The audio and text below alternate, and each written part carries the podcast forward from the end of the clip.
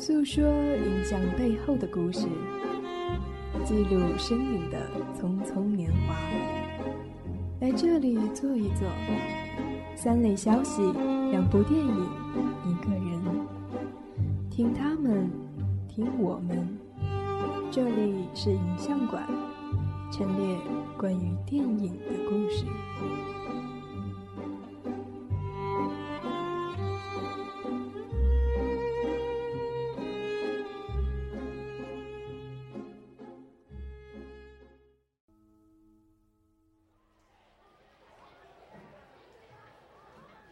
そもそもお前たち学園祭の最中になんで映画なんか見てたんだ？きっかけは王子先輩よ。この映写機を見つけてさ動かしてみましょうって言い出したんじゃない？ああれはそう。壊れていないか確かめようとしたのです。ああそうだった。大変はしゃいでいましたよね。映写機に頬ずりしたり。普段硬い反動で羽の伸ばし方がおかしいのよ。精神のバルブひねりすぎ何が言いたいんですの？私たちが王子先輩を尊敬しているってことですよ。え？よくてよ。はいよくてよ。なんか既視感ありますわね。話は終わったか？じゃあ行くぞ王子。学園の正門に人を待たせてるんだ。は？なぜ私ですの？この中で部外者に入園許可を出せるのはあんただけだろ。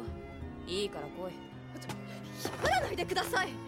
助けてやった礼ぐらいしろところで結局私たちって両義さんを相手にしてダメですよ瀬尾さん。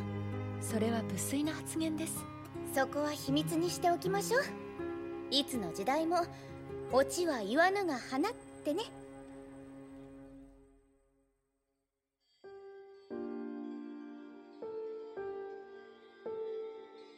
愿大地都成净土，问众生谁是如来。用这样一则寄语作为这期节目的开头，是因为本期节目和佛教有着那么小小的联系，而且在开头用这样的寄语显得逼格很高啊，和我一贯的风格非常相似。大家好，我是阿爽，好久不见。本期节目主要介绍的是日本作家须奈蘑菇的作品《空之境界》。在进入正题之前呢，首先就让我为大家介绍一下这部作品的设定吧。《空之境界》的女主角两仪式是来自日本四大推磨家族之一的两仪家。两仪正是中国道教文化里的一个概念，一明一暗，相生相伴。而作品里的两仪家作为退魔世家，则通过人为的培养，拥有多重人格解离症的后代，来保证家族能力的延续。我们的主角两仪式就拥有第二个象征男性的人格两仪之。之与士这两个字的读音在日语里都接近于 shiki，正是太极两仪相生相伴的写照。两仪式是一个会被男性认为是女性，而被女性认为是男性的中性美人，一件和服。一身红色外套，配上高帮马丁靴，将大家闺秀和小太妹这两种形象融合为一体。接下来的第一首音乐是来自于《空之境界》的系列第一部《杀人考察前》。在这首明快的音乐声中，男主角黑瞳干野在雪夜里邂逅了身穿白色和服的少女，就这样莫名其妙地踏上了非日常的生活。这个音乐的名称是 M 十八。为整部作品带来了一个青涩的开头。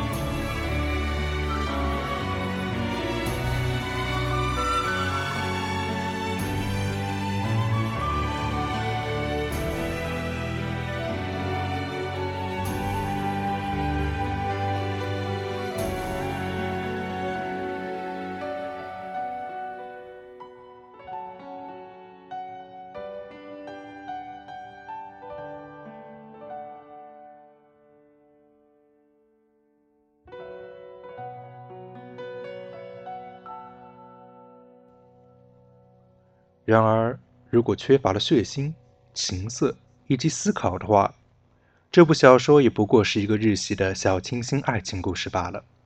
如何能够和多重人格解离症和退魔拉上关系呢？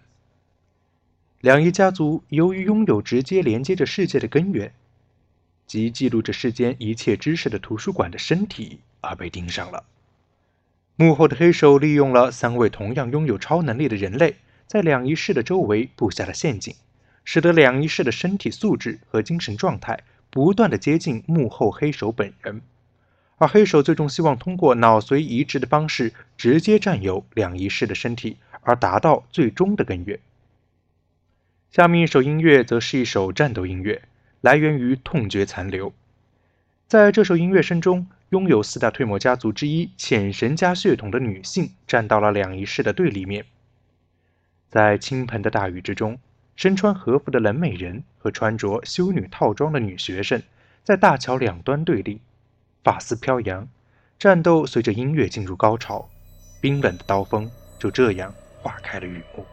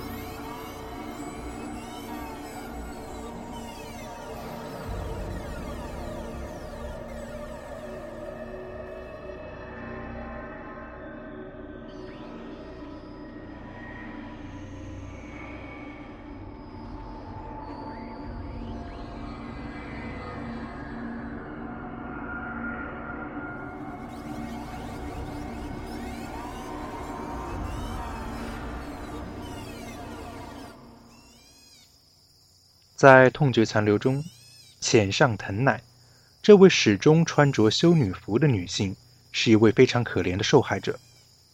她被混混集团胁迫轮奸，而继父又对养女不闻不问，把她送到全封闭的基督教修道学院上学。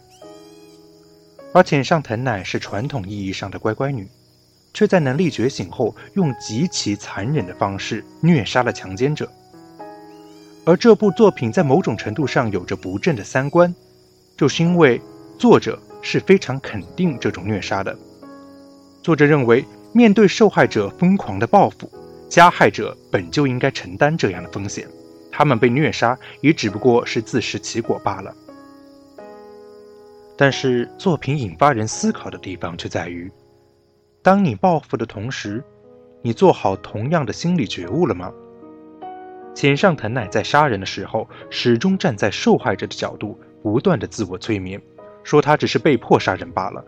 但是他难道就没有报复的快感吗？他难道没有在虐杀强奸者的时候感到万分的高兴吗？就像四五年前，重庆有一对兄弟。为了筹钱救病危中的母亲，而通过绑架的形式要挟警察这个社会给钱。这对兄弟甚至很多旁观者始终认为他们是被逼迫的，是无奈的，通过“被迫”这个字眼，企图逃避自己所需要承担的责任。在我看来，这无疑是懦弱的表现。不知道大家有没有看过日本的另外一部作品，叫做《女王的教室》，其中我们的女王教师在进入劳改所的时候。对着众多的劳改犯有这样一句话说：“无论在什么样子的环境下，无论承受多么大的痛苦，无论遭受多么大的挫折，有人不会选择一样犯罪的道路，不会选择像你们一样走上犯罪的道路，因为他们始终的清醒的知道，犯罪就是犯罪，没有任何的理由可以解脱。我们可以后悔，我们可以遗憾，我们可以弥补，但却不能够逃避结果，因为无论逃避与否。”事件的结果都会降临在我们的头上。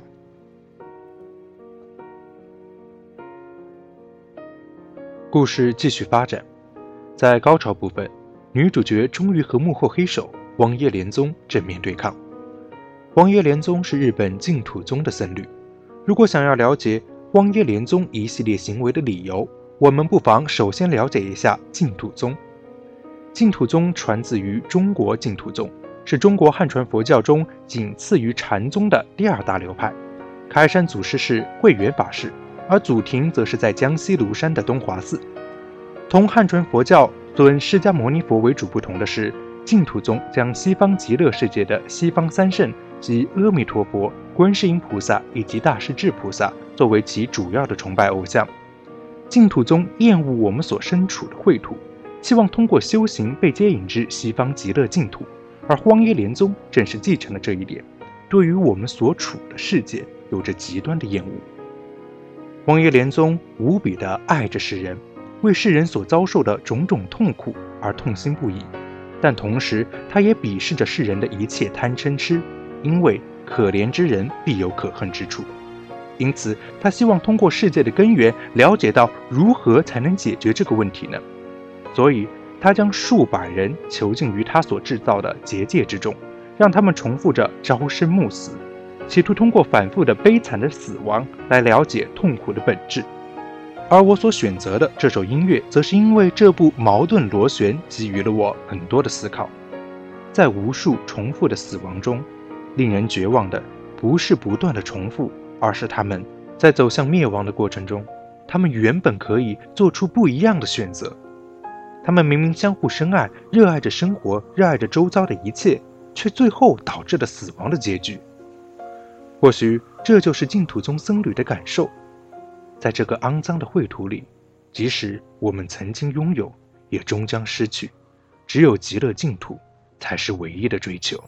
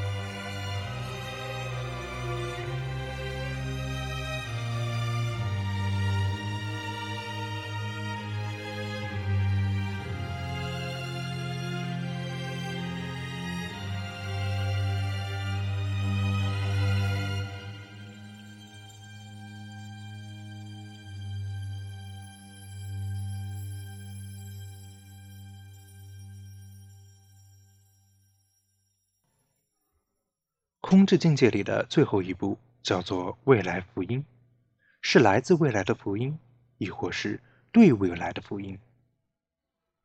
在经历过了很多的死亡和绝望之后，留下来的确实是带给未来的福音。即使前路一片黑暗，即使终究会消失，可是你的梦却会留下来。净土宗里绝望的思考并不是没有意义的。正是不断的失去，使人明白拥有的可贵。在失去一切以后的未来，只会变得更好。如果这样想的话，这为什么不是一种幸福呢？或许我们身处的的确是充斥着痛苦的秽土，但是污秽的大地上，却有人这样说道：“愿大地都成净土，问众生谁是如来。”我希望这片大地。就是西方的极乐净土。等到那个时候，问大家究竟谁是如来，谁都答不上，因为已经不需要如来了。有人能够发此宏愿，有人愿意去承担这个责任，那么这个世界便不算没救。空之境界里八部作品中很多的插曲都是接下来这首音乐的变奏。我只希望，希望你和有你的这个世界幸福。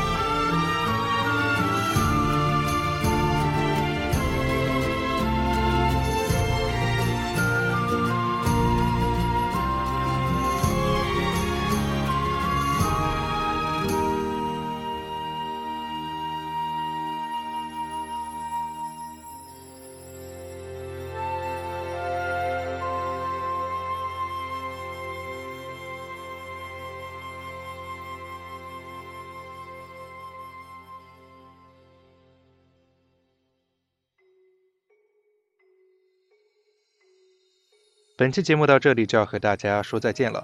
或许听众朋友们听了我这期节目，觉得啊，阿爽这个人好中二啊，居然会录这种节目啊！